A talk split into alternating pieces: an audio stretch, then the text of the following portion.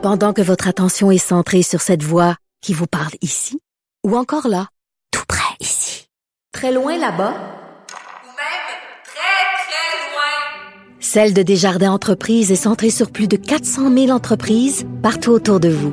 Depuis plus de 120 ans, nos équipes dédiées accompagnent les entrepreneurs d'ici à chaque étape pour qu'ils puissent rester centrés sur ce qui compte, la croissance de leur entreprise.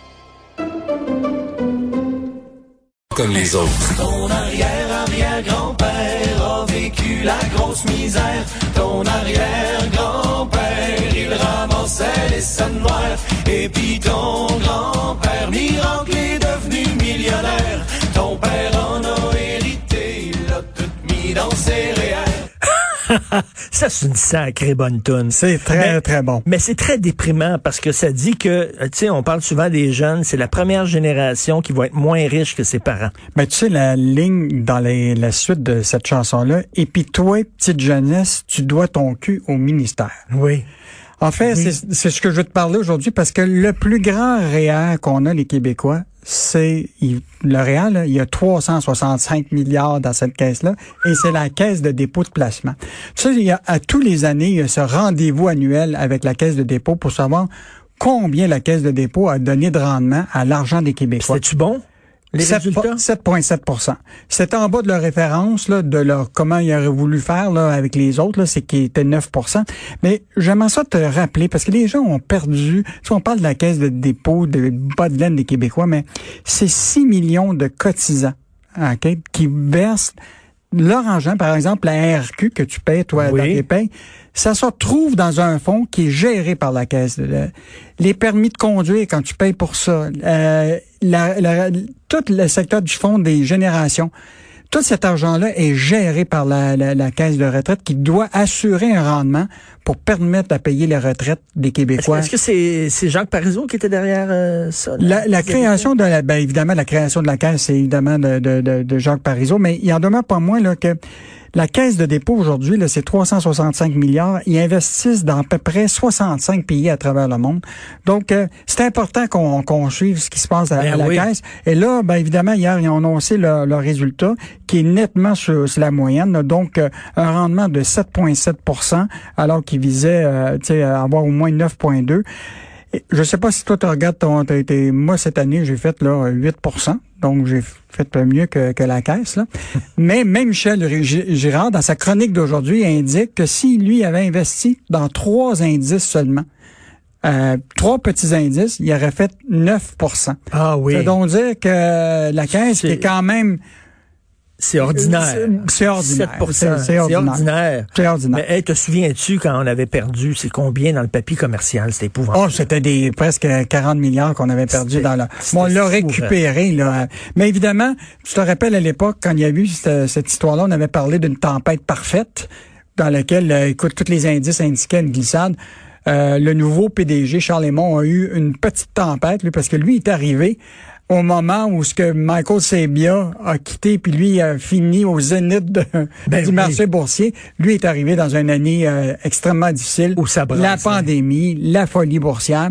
Et là, c'est ça qu'il disait euh, dans, dans, dans, dans l'entrevue hier. Euh, il s'est aperçu que peut-être il aurait dû investir un peu plus dans les technos. Et ils ont sous-estimé ce secteur-là, les, euh, parce que la technologie, c'est c'est le gros secteur qui, qui donne des rendements boursiers.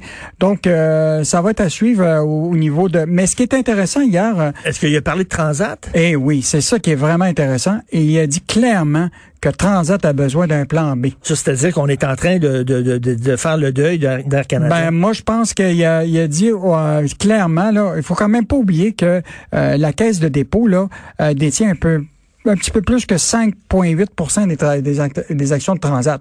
Donc c'est un joueur qui est quand même intéressé par l'avenir de Transat. Euh, donc euh, évidemment, euh, il conseille de au conseil d'administration de Transat de commencer à évaluer les plans B. Évidemment, tu sais très bien que euh, Pierre-Carl Pellado, qui est l'homme Ben d'affaires co- connu au Québec, là, lui a toujours l'intention de, de pouvoir débuter des discussions avec euh, avec Transat, mais évidemment, il faut respecter des règles euh, juridiques, comptables dans tout ça qui est de droit corporatif. Là. Mais j'ai l'impression que effectivement, euh, le deal Air Canada, là, il y a, il y a de l'eau dans le gaz. Et le, Le, le chien est mort. hein. Il est pas mort officiellement, mais il y a de l'eau dans le gaz. en tout cas, il cherche toujours un pilote dans l'avion. Écoute, la guerre des poteaux avec Belle se poursuit. Ouais, écoute, ça c'est une, vraiment une histoire. Là. Bon, tu as vu cette semaine le Mirko Bibic, le PDG de, de Bell, qui s'est qui s'est retrouvé autour d'un chalet euh, dans son chalet dans la région de l'Ottawa à être branché à la fibre euh, optique directement avec euh, 10 autres personnes, 10 autres petits chalets euh, relativement riches. Comme tu disais hier, on n'est jamais aussi bien servi, servi que que par soi-même. soi-même. Et donc, mais tout le reste du village, eux autres, ont pas l'accès à Internet. Et bon, donc, je te rappellerai qu'il y a eu un grand dossier du Journal de Montréal sur oui. ce qu'on appelle l'Internet basse vitesse dans les régions. Et donc, euh, ces gens-là attendent toujours ça. Mais ce qui est intéressant, c'est que quand même, le, le premier ministre Legault euh, a quand même réagi à cette, euh, à cette ligne-là directe de- de- du président de Bell. là. et il a vraiment dit que c'était la faute des libéraux. Donc, euh, il dit, ça a été un passe-droit des libéraux au patron de Bell. Donc, une chicane qui se poursuit.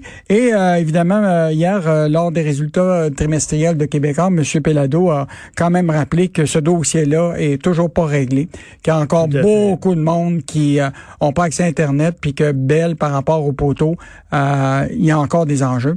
Donc, euh, ça va être à suivre. euh, J'ai- souvent raconté l'histoire, mais à un moment donné, ma fille est allée faire comme un mini tour du monde. Elle se promenait, puis écoute, hein, on faisait du Skype et tout ça. Elle était des fois là, complètement à l'autre bout là, de- de- de- des pays étaient en Inde, dans le fond de l'Inde, puis tout ça.